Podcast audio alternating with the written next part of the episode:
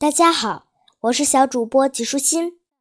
今天我继续来给你讲中华上下五千年马可·波罗的中国之旅。亚洲和欧洲是毗连在一起的一片大陆，其间并没有什么不可逾越的天然障碍。然而，由于路途遥远，古代交通工具不发达，中国和欧洲的交通一直困难重重。自西汉开始，丝绸之路的开辟。有力地促进了东西方的经济文化交流，成为中西交往的一条重要道路。一二一六年至一二四一年，成吉思汗及其子窝阔台前后进行了两次西征。蒙古贵族进行远征的结果，使蒙古成为一个横跨欧亚的大汗国。及至忽必烈建元时，元朝的疆域已经空前辽阔，东西方贸易往来也畅通无阻，十分频繁。在那个时期，中国是世界上最富庶的、最强大的国家。西方各国的使者、商人、旅行家纷纷来到中国观光、学习、经商。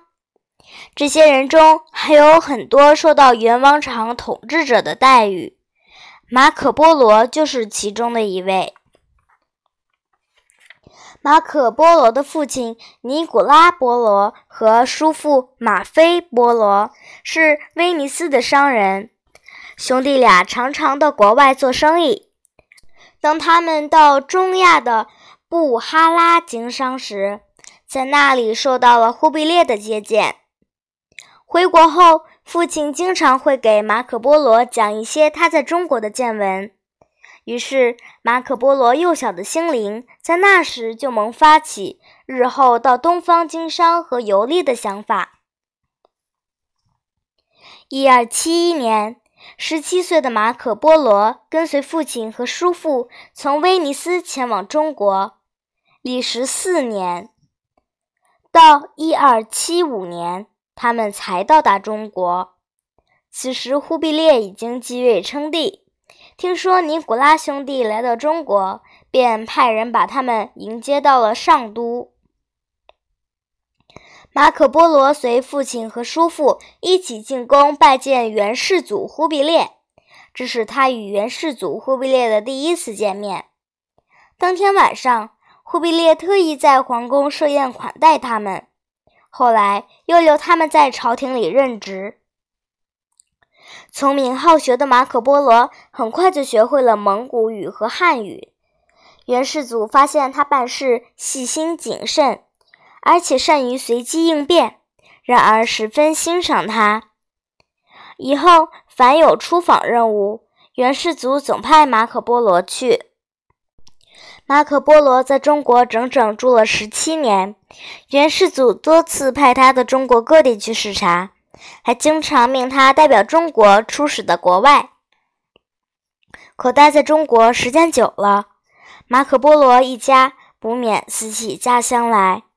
尽管他们三番五次地向元世祖请求回国，但元世祖舍不得放马可·波罗走，所以一直都没有答应。后来。伊尔汗国国王派使者到大都来求亲，元世祖从贵族中选了一个叫阔阔真的少女，赐给伊尔汗国国王做王妃。因为走陆路回国不太方便，伊尔汗国使者知道尼古拉兄弟熟悉海路，就请元世祖派他们一起护送王妃。尼古拉兄弟对这个差事求之不得，因为这样他们就可以借此机会回国了。元世祖没办法拒绝伊尔汗国使者的请求，只好答应了。一二九二年，马可·波罗与尼古拉兄弟、伊尔汗国使者一起离开中国，乘海船经过印度洋，把阔阔真护送到了伊尔汗国。又经过三年的长途跋涉，马可·波罗他们终于回到了威尼斯。距他们离开威尼斯到回国，已经过去整整二十年了。二十年来音信全无，他们的亲友们都以为他们早客死他乡了。现在大家看到他们穿着东方的衣服回来了，又听说他们一直居住在中国，还带回了许多的珍珠宝石，全城都轰动了。人们给马可波罗起了个外号，叫做。百万家产的马可回国不久，威尼斯和热那亚城发生冲突，双方的舰队在地中海打起仗来。马可波罗亲自驾驶一艘自费购买的战船，参加了威尼斯的军队。结果，威尼斯战败了，马可波罗被俘，被关在热那亚的监牢里。热那亚人听说他是个著名的旅行家，争先恐后的到监牢里来访问他，请他讲述在东方的见闻。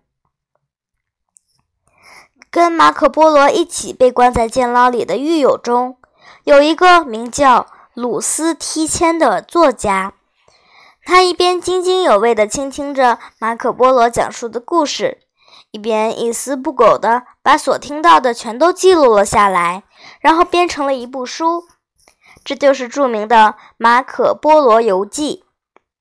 全书分为四个部分，第一部分讲述他去中国时一路的艰苦旅程以及沿途国家的一些情况；第二部分记述了中国丰富的物产和繁荣的城市，以及中国的一些风土人情。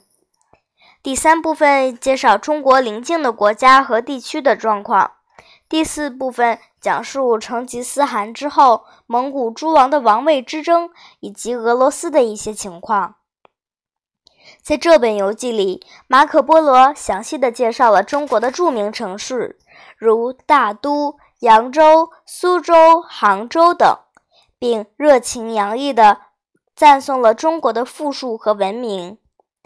此书一经出版，就激起了欧洲人对中国文化的向往。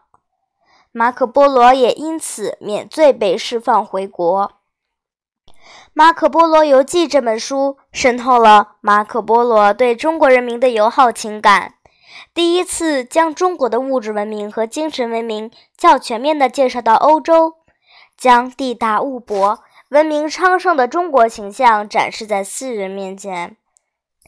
这本书是中西方文化交流的产物，而马可·波罗不愧是那个时代伟大的旅行家。今天的内容就是这些啦，小朋友，拜拜。